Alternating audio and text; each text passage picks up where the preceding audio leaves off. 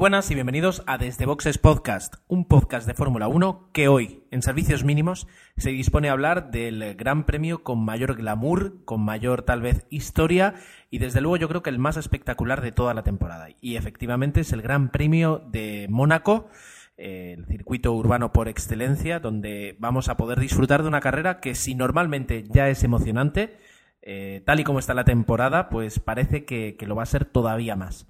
Para hablar de ello tenemos, eh, hoy somos tres, ya digo, servicios mínimos. Y este, eh, digamos que entre el cumpleaños de Agustín, desde, eh, desde aquí aprovechamos para felicitar a Agustín por su 54 cumpleaños, se mantiene como un chaval y, enhorabuena. Y es broma, ¿eh? Es broma, es más joven. No, no, sé exactamente cuántos cumple, pero, pero desde luego menos. Eh, y luego, pues entre pitos y flautas y conciertos de Coldplay que no empiezan, etcétera, etcétera, pues aquí estamos los que damos el callo hoy, que somos Emanuel y Jorge. Muy buenas noches a los dos. Hola, buenas Gerardo. Buenas Jorge también. ¿Qué tal? ¿Cómo estamos? Muy buenas Gerardo, Emma. Muy bien. Y es que he decidido pues no, no presentaros a uno, por, a uno por uno por separado porque digamos que es más familiar. Aquí estamos los tres, tan tranquilitos, son las riguroso directo, las 22.52 del domingo eh, 20 de mayo cuando estamos grabando. Y tenemos aquí pues unas poquitas noticias y luego hablaremos un poquito del, del Gran Premio de Mónaco. Uh, ha pasado una semana desde el último podcast, algunas noticias nos hemos dado cuenta que no demasiadas y, y bueno, y a partir de aquí pues podemos, podemos hablar un poquito de, de Fórmula 1. Eso sí, vamos a respirar, a tomarnos un traguito de algo y continuamos.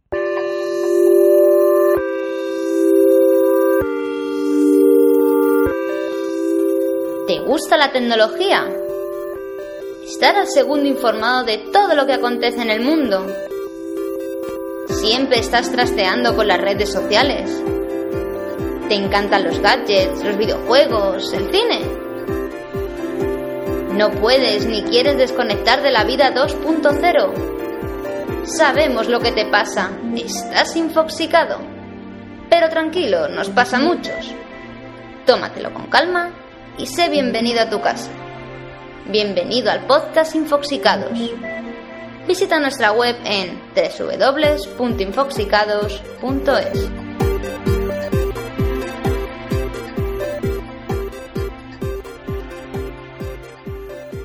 En el anterior podcast estuvimos hablando justo al final del, del incendio que había sufrido Williams en su box eh, en el Gran Premio de España cuando ya habían terminado, estaban de celebración y hubo un problema, eh, según parece, en la parte donde estaban trabajando con las bombas de gasolina y a partir de ahí pues hubo un tremendo incendio que, bueno, que acabó con varias personas en el hospital y un susto monumental. Por suerte no tuvimos que lamentar víctimas mortales, tan solo, digamos, unos daños materiales bastante considerables, pero Jorge nos puede ampliar un poquito eh, la noticia, ¿verdad? Pues sí, pero poco más a añadir a lo que has comentado y lo que, y lo que comentamos el, el domingo pasado, recién acabada la carrera, y que, bueno, prácticamente nos estábamos enterando casi en directo de lo que estaba ocurriendo en ese box en, en Barcelona. Hubo 31 afectados al final, de los cuales solo 7 tuvieron cierta gravedad, por lo que requirieron ser hospitalizados. Y bueno, aunque tres parecía que estuvieron más, más de un día, estuvieron ya varios días, grave, medianamente grave solo hubo uno que finalmente se, se le dio el alta y que bueno, ya, ya está en su casa. Con lo cual, bueno, pues dentro de la gravedad de, del incendio, pues no, gracias a Dios, pues no, no fue demasiado grave.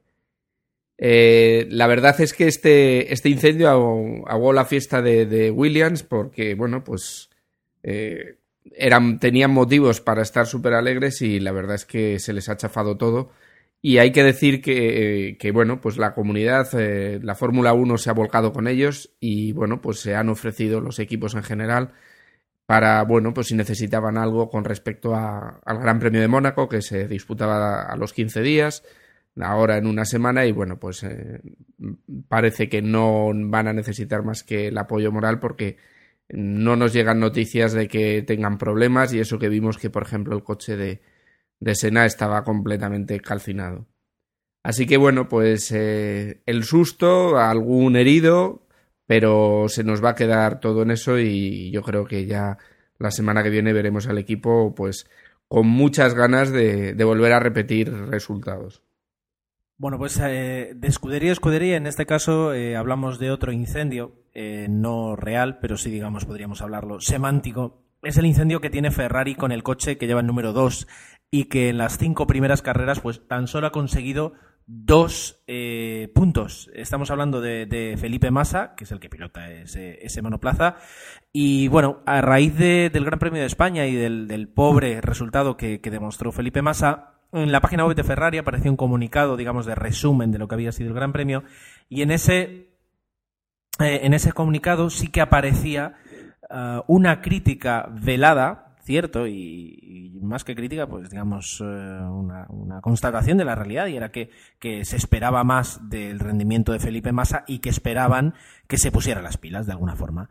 No dicho con un tono pues ni, ni pretencioso ni, ni, ni, nada parecido, simplemente eh, eso, con, con, la intención de, de, de, constatar lo que había ocurrido y de lo que esperaba la escudería.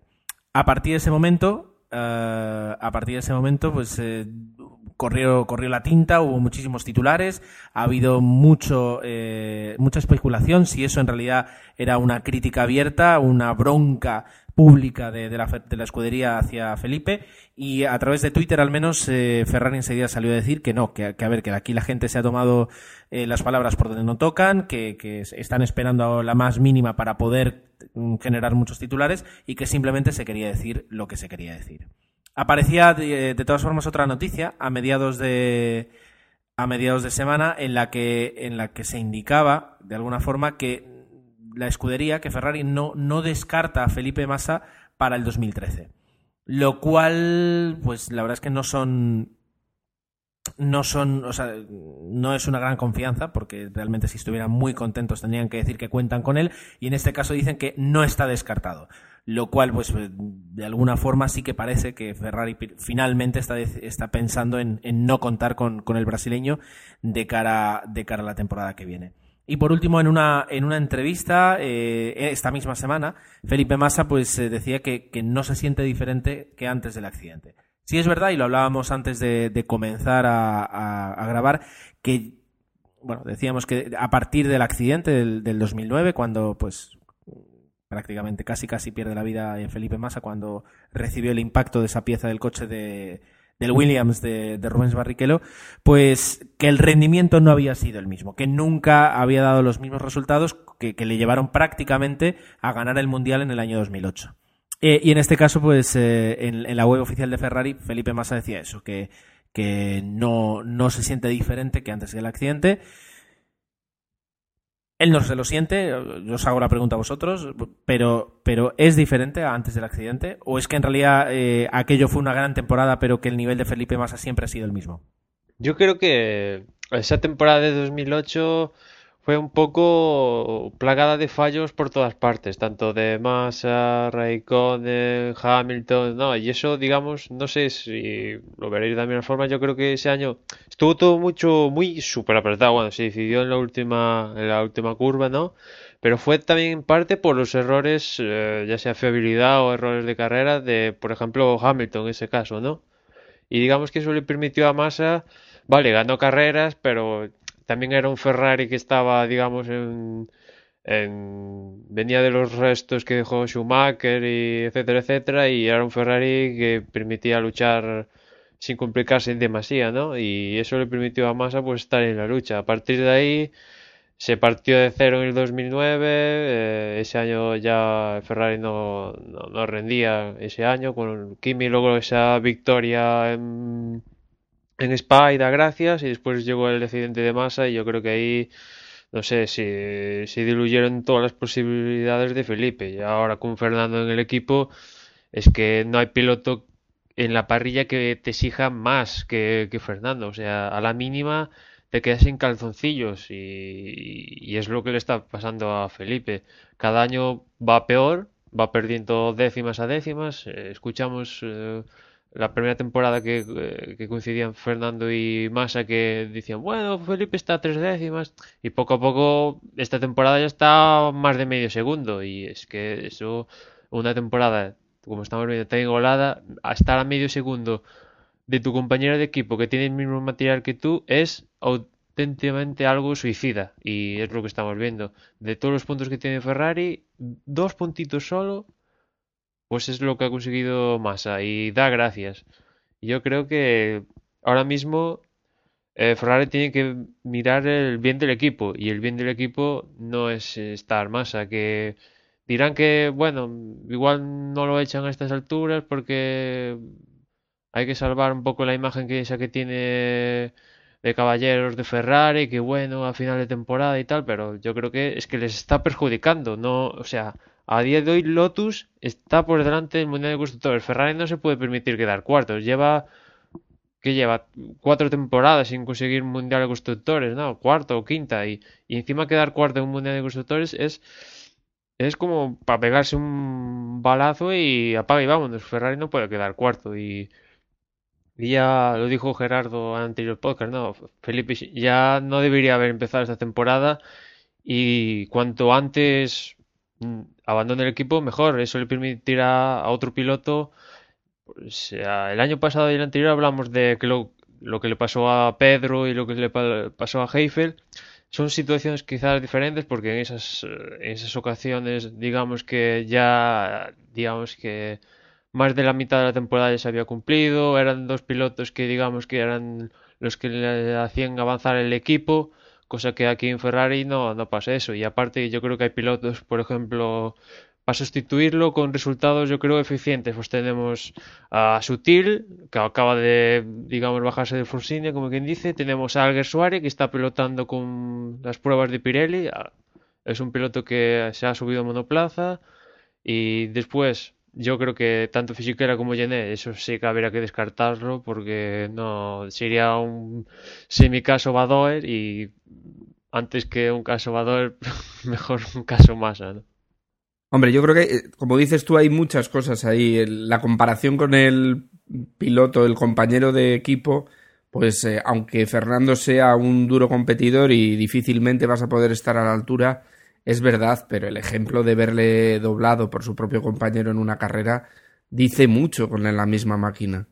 Y luego también en comparación con los otros con los otros pilotos, porque es que mm, ha conseguido dos puntos en, estas cinco carreras y es que es prácticamente ha conseguido los mismos que Schumacher, que Schumacher, bueno, le ha acompañado la mala suerte, pero, pero bueno, que tampoco está en su mejor momento y, es que está casi al nivel de cualquiera de los tres equipos de cola. Entonces, eh, Ferrari no se lo puede permitir, no solo por el Mundial de, marcas, que evidentemente es un lastre porque si, solo puntúa uno de los pilotos, mm, pues es imposible.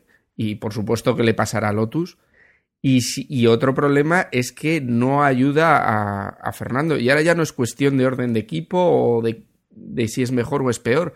Es que eh, si mientras Weber cada vez que se le ponga por delante a Alonso lo que está haciendo es que le va a quitar puntos con respecto a Vettel o viceversa, es decir, tener dos pilotos para al final que sea uno de ellos el que gane y el otro que vaya cogiendo puntos, eso se los está restando a los demás. Con lo cual, yo creo que sí, que deberían de cambiarlo cuanto antes y, y si, y como ha dicho Ferrari mismo, yo creo que Mónaco, Mónaco puede ser el límite de decidir mm, o lo hace muy bien en Mónaco y empieza a hacer las cosas en condiciones y a puntuar más de dos puntos o, es para puestos, ¿qué sería? ¿A qué le llamaríamos una reacción de Felipe? ¿A quedar quinto? A quedar muy cerca de Alonso. Yo creo que, que la historia es que este año decir quinto primero es muy difícil. Luego hablaremos de Mónaco y de este circuito tan especial, pero, pero yo creo que lo suyo sería que quedara cerca, sea lo que sea. Si Alonso queda primero, él tiene que hacer podio. Mónaco, ya sea un circuito que sí, si tienes una máquina, vale, muy bien, pero el piloto aquí en Mónaco si en todos los circuitos cuenta, aquí sobre todo cuenta y en la, históricamente a Fernando se le da a Mónaco a las mismas mil maravillas, a Felipe no tanto. Ya por ahí empezamos mal, mal, la cosa. En Mónaco también se le da las mismas lerillas Maldonado, que viene enchufadísimo, a Raikkonen, que viene enchufadísimo, a Hamilton con ganas de ganar de una vez eh, eh, una victoria. Eh, ¿Qué más? O sea, hay como 5 o 6 que ven desatados y a Felipe que entre el no sé, el trance psicológico que tiene, que yo creo que a la mínima se viene abajo y aquí es, eh, la Fórmula 1 es un... Y aparte se nota, eh, en la Fórmula 1 es un deporte en que a la mínima que empiezas a mirar hacia abajo, apaga y vámonos y es mejor que te retires. Porque no, no, o sea, no... Eh, caes, caes hacia el infinito y hay que tener una fuerza de voluntad tremenda. O, eres Kimi, que pasa absolutamente todo y se la sopla todo, o si no, caes. Queda saber ahora, pues, eh, qué es lo que va a ocurrir. Yo también lo que tengo en cuenta es que eh, para Ferrari, que en la sexta carrera del Mundial cambies al piloto que lleva, pues creo que son, esta es su quinta temporada, yo creo con Ferrari, su quinta o su sexta temporada, y que eh, ha recibido durante, desde hace prácticamente dos años, desde que empezó Fernando en, Ferrari, ha, recibido críticas acerca del rendimiento, eh, que a mitad de esta temporada lo, cambies, por una parte significa que muy bien, por fin has tomado una decisión correcta, pero por otra parte, eh, ¿por qué has esperado tanto y por qué no lo hiciste a principios de temporada dándole a quien, quien sea su sustituto muchas más posibilidades de competir por el Mundial? Yo creo que mm, hay una parte de autocrítica que es eh, interesante, pero hay otra parte de, autocrítica también que, les es perjudicial. Así que yo no sé hasta qué punto a Ferrari le, podría interesar. Yo por preferir, y vamos a, romper una lanza en favor de, Felipe Massa, yo preferiría que, finalmente dijera, o sea, hiciera lo que, lo que viene diciendo desde hace tiempo, se pusiera las pilas y a mí no me importa que cabe segundo, cuarto, séptimo o noveno. Lo que me interesa es que haya poca diferencia entre el, la posición de Fernando y la posición de Felipe. Yo creo que eso es, es lo, la clave. Eh, es verdad, lo tiene complicado con Fernando porque es una persona que, analiza muy bien el coche y que saca el, mayor potencial. Y evidentemente, si en, Maranello han hecho un coche para alguien, lo han hecho más al gusto de Fernando que al gusto de Felipe, eso seguro. Pero, ah, pues mira, la, cruda realidad, o sea, o, se ponen las pilas o sí, se tendrá que, se tendrá que, marchar. Y en el caso de, que lo sustituyan, que yo creo que si lo llegan a sustituir, yo creo que. Mm, igual para un veraniego se lo piensan bien. Eh, si se, si se deciden a dar el paso, que habría no sé cuántos años, igual 20 años o una cosa así que Ferrari no sustituya a un piloto durante la temporada, salvo que por caso de lesión. Eh, vosotros, de las posibilidades reales que se podrían manejar, ¿a, a quién veríais? Con posibilidades de hacer algo potable, no va a Vamos a ver. Ah. Adelante, no, Jorge. Yo me mojaría. Yo diría que de. Bueno, bajo mi punto de vista, claro, el, piloto que mejor rendimiento le daría en este momento a Ferrari, eh, yo creo que tiene que ser un piloto en activo. Como tú has dicho, eh, pues tanto Fisichella como Llené, pues no serían opciones porque, bueno, aunque sean pilotos de la casa, no están sentados en el coche, aunque lo conozcan, y eso es importante. Y de los que están en activo, por cómo lo está haciendo y, el potencial que saca sus coches, yo creo que, que Sergio Pérez sería para mí el candidato ideal. Creo que le daría las posibilidades tendría un periodo de adaptación, probablemente en alguna carrera de las primeras que corriera, pues, pues no llegaría a conseguir tener un nivel, pero, pero creo que es al que menos le costaría de, todos los que has comentado tú antes, Emma. Yo, evidentemente sí. Sergio Pérez podría ser ahora mismo el mejor piloto de cara, de cara a sustituir a Felipe Massa, pero yo lo vería como algo más de la próxima temporada. Es decir, eh, al fin y al cabo también el Sauber no es que esté muy, muy por detrás del Ferrari. Felipe puede, puede, hacer cosas bastante interesantes. Podría darse una victoria de, Felipe, eh, perdón, de mm, Sergio en cualquier momento y, y yo los, sería un cambio, un recambio perfecto para final de temporada. Eh, en caso de emergencia, pues eh, yo a lo mejor pienso que Jaime Alguersuari podría hacer un buen papel, porque por una parte eh, ha estado pilotando pues cerca de dos años un motor Ferrari, yo no sé si eso confiere mucha o poca ventaja, pero algo le tiene que dar, y luego ahora mismo está probando los Pirelli del año que viene, y eso también, quieras o no, le mantiene de alguna forma en activo. Si es verdad que a Pirelli no le haría ninguna gracia, pero, pero yo creo que sí sería un buen recambio. Ahora, ¿que mejoraría mucho o poco lo que está haciendo Felipe ahora mismo? Pues eso es verdad que es complicado de saber. No lo sé, no lo sé. Eh, si queréis, continuamos hacia adelante. Vamos a ver qué es lo que ocurre después del Gran Premio de, de Monte Carlo. Yo creo que para, para, las próximas carreras podremos tener alguna noticia, tanto de, del aumento del rendimiento como, como de una posible sustitución de, de Felipe. Um, podíamos, con esto sí que podíamos dar por respondida a una petición de un oyente que hiciéramos una porra de, de, conforme si creíamos que iba a seguir Massa o no y cuándo. Yo creo que, que más o menos hemos dejado claro que, que vemos que, que Massa pues tiene que ser cambiado sí o sí. Eso sí, para 2013 ni aunque le dé dinero a Ferrari lo vemos ahí sentado en el Ferrari, ¿no? No, eso, eso yo creo que es muy evidente. Y de otro que se ha hablado rumoreando sobre la posibilidad de que lo cambien y monten a otro piloto es en Williams.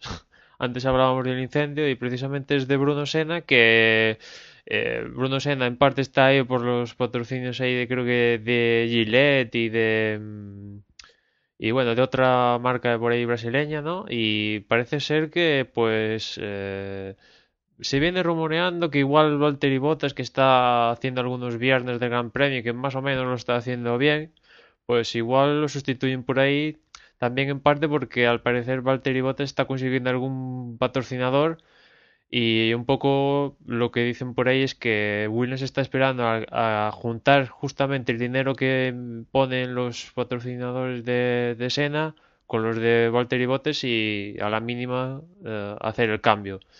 Yo en este caso sí veo menos probable que sustituyan a Sena, porque bueno, tampoco... Sí, Maldonado ha ganado, pero lo pondría en cuarentena, a ver si no va a ser algo aislado, porque Williams también ah, hubo alguna alguna carrera, pues Maldonado que por ejemplo creo que abandonó porque le creo que le falló el motor y bueno, hay algún alguna laguna igual en el rendimiento del Williams y creo que ahí Sena aún podría dar más de sí. ¿Cómo echamos? Eh... Iba a decir que Perdón. como echamos en falta a Barrichello. Y, bueno, él, él, él, anda en la Indy, que creo que corren las 500 millas de Indianápolis, así que bueno, a ver si le va bien también por aquellas tierras.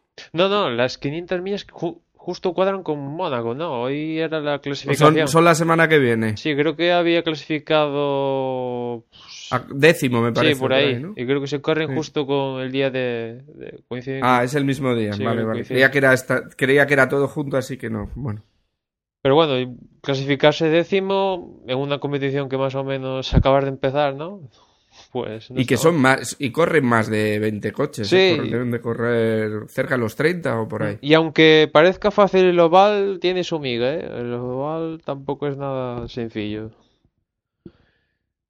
y vosotros cómo veis eh, Sena continuará que tenga esos dos sí. patrocinios ahí cuenta bastante. yo creo que eso cuenta mucho yo creo que tendría que ser una hecatombe para que lo pusieran fuera porque el hecho de cambiar a Barrichello por Sena ha sido puramente económico.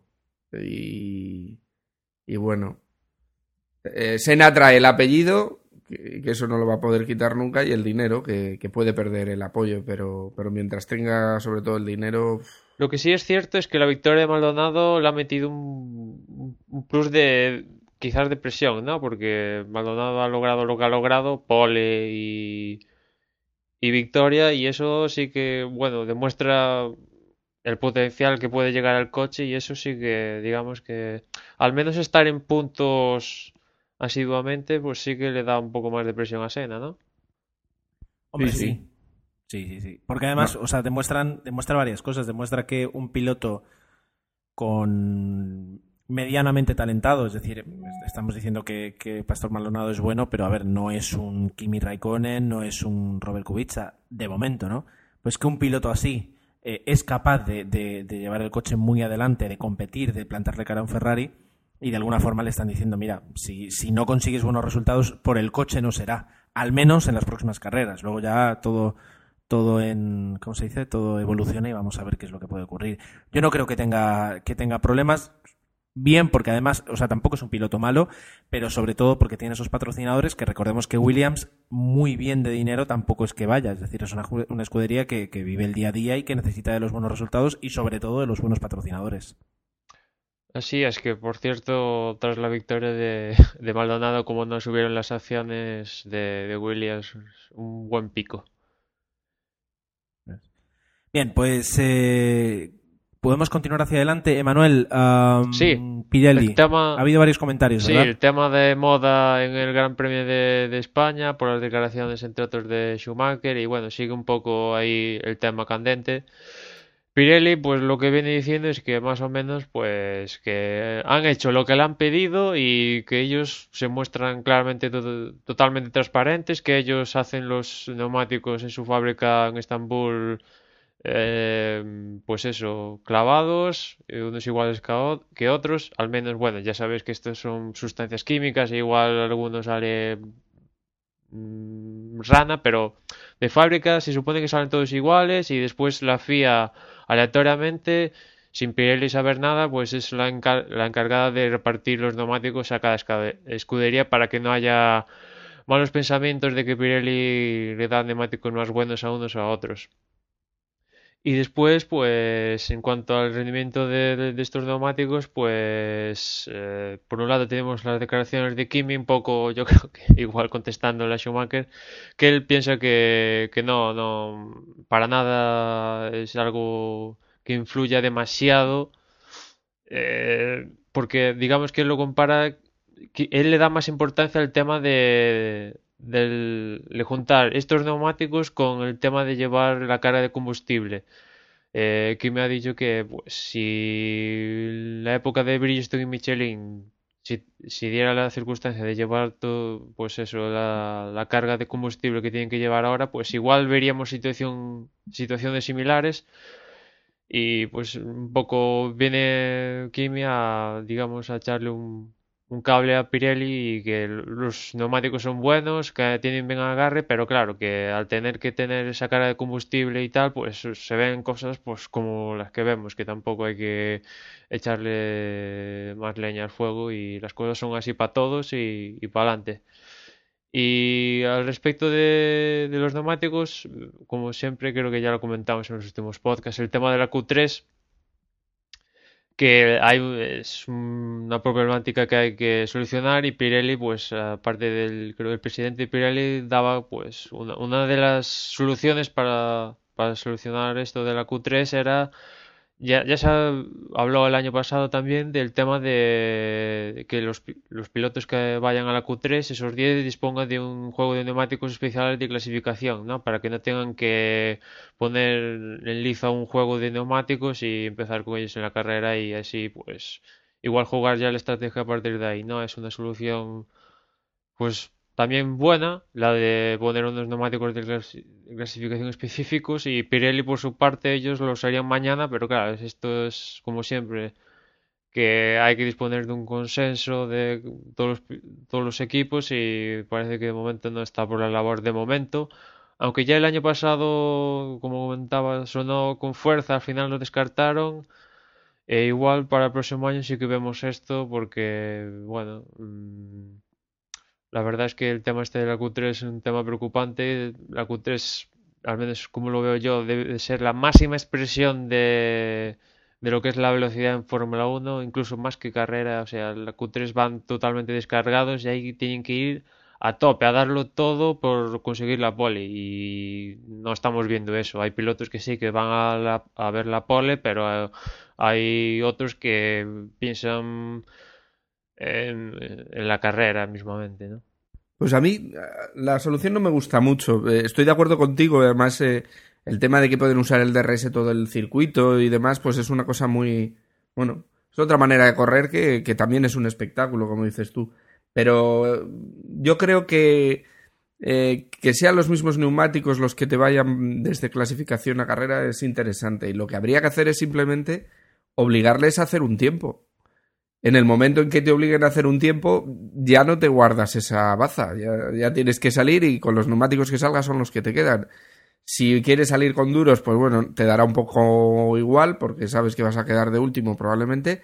Pero si sales con unos blandos y vas a medio quemar esos neumáticos, pues pues vas a intentar llegar el noveno en vez del décimo. Sí. Yo creo que es así, es sencillo. Sí, en el anterior podcast comentaba yo que la solución del DTM también es eh, precisamente es lo que comentas tú, Jorge, ¿no? Que, que hasta la Q última es así como ahora, que hay un tiempo y los pilotos pueden dar las vueltas que consideren y después en la última ronda ya tienen que salir uno a uno, pues como se hacía antes, a dar su vuelta con sus neumáticos respectivos, ¿no? Y y un poco se solucionaría la papeleta también, ¿no? Sí, sí, sí. ¿Qué tienes que decir al respecto, Gerardo? No, yo al respecto, la verdad es que hay que darle una vueltita más. Hay que darle una vueltita más y, yo creo que sería interesante que tuvieran unos neumáticos de, de calificación, unos neumáticos de, carrera. Eh, sí es verdad que es interesante que salgan con los mismos neumáticos, etcétera, etcétera, pero ah, prefiero cuando salen tres veces en la Q3 o dos veces o alguna vez hemos visto a alguien intentarlo tres veces, etcétera, que, no tengan problemas de neumáticos eh, a, a- a lo que hemos visto a veces. ¿Que se les obliga a hacer un tiempo? Sí, pero bueno, podrían hacer un tiempo más comedido, cuidando neumáticos, no lo sé. Yo, yo- no me parece, no me parece mala, mala idea. Am, continuamos, si queréis, hacia adelante con una noticia, no, una noticia y es que eh, hace poco eh, sabíamos que, que Monisha Kaltenborn iba a ser, digamos, la, la directora técnica de Sauber, el, eh, el- la sustituta de- del propio, del propio, ¿cómo se llama el nombre este? Peter Sauber. ¿Nombre? Peter, Peter, Peter Sauber.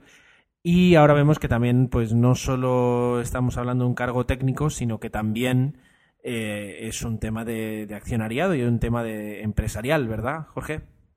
Así es. eh, la manera de implicar Peter Sauber a, a Monisha Kaltenborg es esta, es la de cederle, transferirle un tercio de, la participación de Sauber, de tal manera que, su implicación sea máxima y, dejar atado y bien atado la continuidad del equipo, eh, pues bueno, de aquí en adelante, porque como ya comentamos en anteriores podcasts, eh, Peter Sauber ha, bueno, ha dicho que se retira, que se jubila y, ya dijo que, Monisa iba a ser la, próxima directora del equipo y por lo tanto pues es una manera de que, de que siga adelante. Tiene mucha confianza en esta mujer que desde que BMW dejó la Fórmula 1 y, y Sauber volvió a tomar pues las riendas de este equipo, pues ha estado con él y ahora acompañada de, acompañada de su hijo Alex, del hijo de Peter Sauber, pues parece que son los, los dos encargados de que este equipo se mantenga, pues, de momento por mucho tiempo, ¿no? Así que yo creo que todo este tipo de noticias que, que perduran y perpetúan a equipos que, que empiezan a ser ya, pues, medianamente históricos, pues es una buena noticia para la Fórmula 1. Yo así lo creo. Tenemos una noticia eh, y es que, bueno, la vamos a comentar muy rápido, tampoco hay que darle mucha importancia. En teoría, para el año 2014 se tiene que celebrar el primer Gran Premio de Rusia. Y la noticia lo que viene a decir es que sí, que, que burocráticamente se, se movía hacia adelante eso, pero que ahora mismo no hay un interés empresarial ni tampoco una inversión clara para poder llevar a cabo ese, ese Gran Premio de Fórmula 1 y que ahora mismo Rusia está más volcada en conseguir las, las Olimpiadas y en desarrollar ese proyecto que no el de una carrera de Fórmula 1. Entonces, eh, digamos que todo está, se está enfriando y, y por suerte, pues al menos a, a Bernie Eccleston no le van a faltar circuitos en Europa donde poder eh, realizar carreras, pero ya digo, en, en Rusia al menos eh, parece que, se, se cierra, se cierra un poquito el- la ventana. Eh, eh, luego teníamos unas declaraciones de Pastor diciendo eh, que esta temporada se parece un poco a la GP2, Jorge. Sí, la verdad es que son unas buenas, es una buena manera de decir cómo es este campeonato. La igualdad que hay entre los coches, por lo tanto, al tener unos coches muy similares, lo que, se lo que se necesita es unas buenas manos y unos buenos pilotos. Como en GP2 todos los vehículos son iguales en principio, luego hay ajustes distintos y pequeñas diferencias, pero claro, todos parten de un mismo chasis y de un mismo motor y unas mismas ruedas y, las diferencias son muy poquitas. Eh, ¿Qué ocurre? Pues que las carreras las gana cada vez un piloto distinto y si nos fijamos, pues esto es un poco lo que está pasando en este campeonato. Cosa que yo creo que está muy bien, que, se compare con una carrera que es de, un solo coche, aunque todos los equipos están evolucionando esos coches para sacar el máximo rendimiento. Aunque es curioso que la GP2 cada vez va un poco al contrario, ¿no? Estamos viendo como, no sé, este año creo que domina Balsecki y el año pasado dominaba Grosjean, el anterior dominaba, eh, pues no sé, el que esté Rosberg, Hamilton. Eh, digamos que hay unos equipos ahí que están ahí y, no sé, poco a poco, aunque eh, hay el sistema este de que los ocho primeros del sábado invierten sus posiciones al, al domingo no sé, poco a poco, no sé si lo veis vosotros igual en la GP2, poco a poco hay un par de equipos ahí y después, más o menos por los pilotos que hay, van dominando casi todo, todos los fines de semana que hay carreras de GP2, ¿no? Y quizás eh, salvo la primera o segunda temporada de GP2 donde digamos igual había un poco más alternancia por esto de que se invertían las posiciones pero no sé el año pasado este año Basek el año pasado Grosjean el anterior Glock y tal digamos que ya dominaron incluso llegaban a ganar carreras eh, saliendo octavos el domingo, que la carrera ya es más corta, pues incluso hacían eso. Y en GP2, que se supone que son igualdad al máximo, pues no sé, es un poco curioso que en la Fórmula 1 haya pues esto tan brutal que cada carrera gane uno diferente. En cambio en GP2, pues incluso Vos X ganando tres carreras seguidas. Sí, la verdad es que es curioso. Eh, también es verdad que, bueno, en GP2 hemos dicho que son vehículos iguales y así lo son, pero sí que es verdad que hay equipos más potentes que otros. Hay equipos que siempre están arriba, sea el año que sea, y hay otros que no. Aunque sea el mismo coche, los reglajes y esas pequeños detalles pueden marcar la diferencia. Y, y también el piloto. Yo creo que eh, Grosjean este año está demostrando por qué ganó la GP2, por ejemplo, el año pasado. Y ganadores de GP2 que han venido a, a bueno, pues a la Fórmula 1 normalmente da buen rendimiento. Sí, yo creo que la GP2 mm, es un es un buen campeonato y diría que casi todos los ganadores de la GP2 creo que más o mayormente creo que están en la Fórmula 1. Bueno, menos Giorgio Pantano del 2008 que, que la ganó y yo creo que ha desaparecido del planeta. Eh, el resto, pues mira, Rosberg, Hamilton, Glock, Hulkenberg, Maldonado y Grosjean. Y este año seguramente Valsecki, a ver si está Valsecki el próximo año. Pues, o sea, Maldonado ha hecho una victoria, Grosjean, podium, Hulkenberg, una pole, Glock, podiums, Hamilton, campeón del mundo, Rosberg, una victoria. Buen campeonato. Sí, desde luego al menos se ha convertido ya en en esa cantera eh, de, la Fórmula 1 que, se esperaba y que, antes digamos que estaba más repartida entre, diferentes fórmulas y ahora ya eh, pues se puede mirar hacia un lado para, obtener una, una, buena cantera de pilotos como dices. Uh, yo la verdad es que no le presto mucha atención para, para ser sincero, pero sí es verdad eh, y estaría de acuerdo con, el comentario de Pastor, es verdad es que, que hay muchísima más igualdad y que mm, dependiendo del circuito, dependiendo del piloto, pues puede haber grandes diferencias eh, del desarrollo, digamos, durante un campeonato a, de un piloto a otro. del, de, bueno, dos noticias rápidas. Una es que el equipo HRT ha inaugurado oficialmente su sede en la Caja Mágica de Madrid. Yo creo que es importante puesto que desde que comenzó Hispania pues se había hablado mucho eh, se habían movido muchísimo, ha habido momentos en los que casi casi parecía que no tenían sede, es decir, estuvieron primero que sí en Valencia, que sí en Murcia, que sí eh, donde en la parte digamos de Valencia donde se, desarrollaba la, Copa América, que al final no en un polígono industrial y ahora parece que sí, que, se han centrado y que por las pocas fotos que, hemos visto parece que es unas instalaciones en las que poder llevar a cabo eh, todo el trabajo necesario. Eh, así lo decía de alguna forma Pedro de la Rosa, que estaban contentos de poder tener una, una sede, digamos, eh, donde poder trabajar y donde poder, digamos, desarrollar el coche. Y yo creo que, bueno, que es, que es positivo. Y otra noticia que se queda en España fueron unas declaraciones de Jaime Alguersuari diciendo que, que ya sabía que cuál iba a ser su posición y, y, qué es lo que iba a hacer el año que viene y que volvería en 2013 a la Fórmula 1 pero bueno, nos ha dejado con, la incógnita de, saber exactamente cuál es ese futuro. él, garantiza que. ¿Vosotros dónde veis a Rosari el próximo año? Yo de tercer piloto en, en alguna escudería. ¿No lo veis ni tú ni Jorge pilotando un coche? Yo, salvo que traiga algún patrocinador muy importante, mm, no.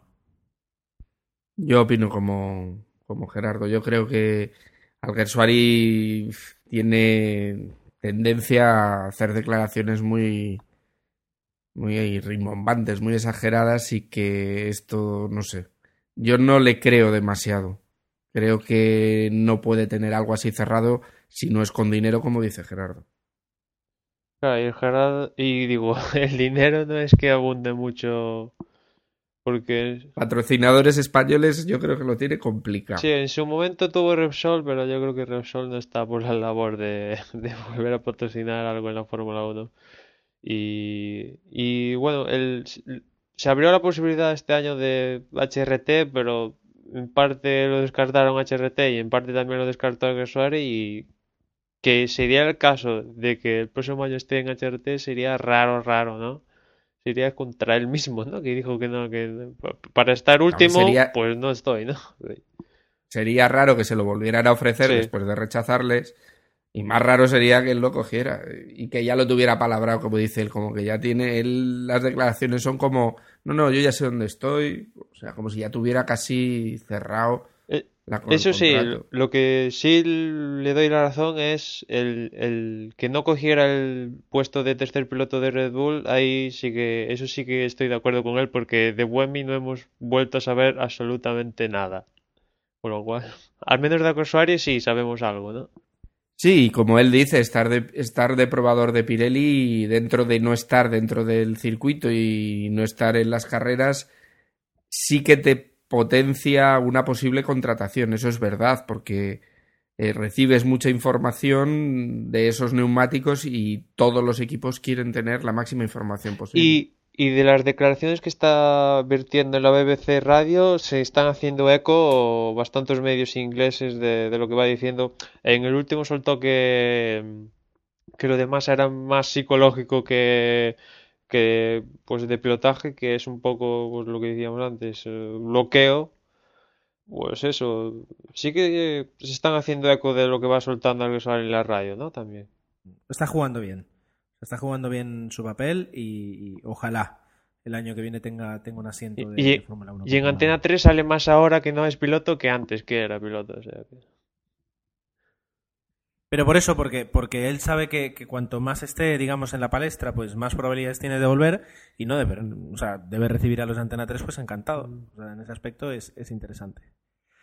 ¿Os parece que cerremos todo el capítulo de noticias y nos centremos eh, un par de minutos, porque tampoco tenemos mucho más, en lo que es el Gran Premio de Mónaco del 2012, el que vamos a poder disfrutar este, este fin de semana? vamos allá. Muy bien. Pues, eh, como bueno, como os he dicho, se va a disputar este fin de semana. Como es normal, eh, como siempre ha sido en los últimos años normal en, cuanto al Gran Premio de Mónaco, recordemos que las, los entrenamientos no son el viernes, son el jueves. Eh, los primeros a las 10 de la mañana, de 10 a 11 y media. Los segundos de 14 a. A 13. ¿Qué pasa algo? De 14 a 15.30, diría yo. Sí, sí. El sábado, en los terceros entrenamientos de 11 de la mañana a 12 y eh, la calificación a las 14 horas. Y en la carrera, como siempre, el domingo a las 14 horas.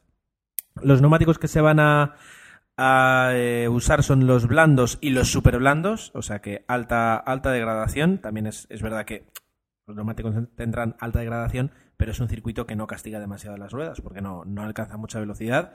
Y eh, Emma, teníamos algo ahí con el tema del DRS. Sí, ¿verdad? el DRS, tal cual el año pasado. El año pasado la zona de activación del DRS fue la, bueno, llamarle recta a lo que tiene Mónaco, pues la, la línea de meta. Y también, igual que el año pasado, está prohibido el uso del DRS en la zona de túnel, tanto en los libres, clasificación y, por supuesto, en la carrera. Ahí, tal cual el año pasado, este año se repite la situación con el DRS. Que a ver, a ver, bueno, el año pasado creo que vimos un par o tres adela- adelantamientos en la línea de meta, creo que uno lo hizo Hamilton, en parte también por el DRS. Este año a ver qué, qué, qué sucede, si, si es por tema de neumáticos o, o el DRS ayuda también bastante aquí en Mónaco, aunque lo normal es ver poquito adelantamiento. Bien, y aparte de eso, pues eh, nada más. Es decir, hemos, hemos comentado todas las noticias eh, que ha generado en una semana la Fórmula 1. El Gran Premio de Mónaco, pues de momento no tenemos información acerca del tiempo, pero lo normal es que, bueno, no, quién sabe lo que es lo normal. Tendremos que, tendremos que esperar a- al, al propio jueves o el viernes para saber un poquito cuáles son las previsiones de tiempo. Y, y no hay ninguna novedad. Es decir, eh, tenemos que ver qué es lo que ocurre. eh, hasta qué punto son fuertes los coches eh, que lo fueron el año pasado. Recordemos que con la prohibición de los, de los difusores soplados, eh, en realidad eh, este no es un circuito en el que afecte demasiado, pues, pu- puesto que no hay curvas rápidas, eh, sobre todo son cur- curvas lentas. Y, bueno, ahí digamos que los Red Bull, que, por ejemplo es- este año han perdido mucho, pues podrían tener alguna, alguna ventaja. Pero bueno, Mónaco es algo totalmente diferente y, nos tendremos que quedar a la expectativa. Yo no sé si tenéis algo que añadir o si directamente hacemos esta pequeña porra que, que hacemos habitualmente y damos y damos el, el cierre al podcast. ¿Algo más que decir? No, yo nada. Bien, pues entonces podemos hablar de, de la porra. Eh, Emanuel, venga, tírate a la piscina. ¿Qué esperas? Pues yo la verdad es que ya llega un punto en que no sé qué decir. Estoy un poco expectante, eh, sobre todo viendo lo que pasó con, con Maldonado, pues, eh, y las ganas que tiene Raikkonen. Yo voy a, a dar otro ganador nuevo y voy a apostar por Kimi. Segundo Alonso, tercero Hamilton. Pues yo creo que Hamilton mm, va a dejar de tener tan mala suerte y va a ser primero, seguido de Alonso y de tercero voy a poner a Maldonado otra vez. Interesante. Pues yo me decanto por eh, Fernando, eh, primera posición. En segunda posición, Luis. Y en tercera posición, Kimi. Muy bien.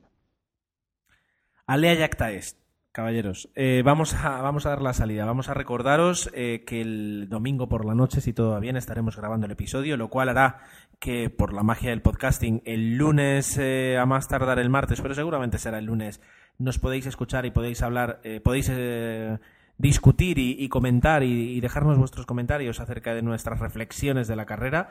Esperamos ser más, esperamos estar todos o casi todos. Y que mientras tanto, pues nos podéis encontrar de muchas formas. Recordad que por correo electrónico nos tenéis en desdeboxespodcast.gmail.com y como siempre en nuestra web www.desdeboxespodcast.com. Hasta la semana que viene. Y nos podéis seguir también por Facebook, la dirección es facebook.com barra desde y también al igual por Twitter, la dirección es twitter.com barra y que nada, nos escuchamos en la próxima carrera. Acordaros del correo desde boxespodcast.gmail.com por si queréis enviarnos cualquier comentario o lo que queráis. Y nada, que en una semanita o así estamos ya por aquí comentando ese Gran Premio de Mónaco 2012. Chao.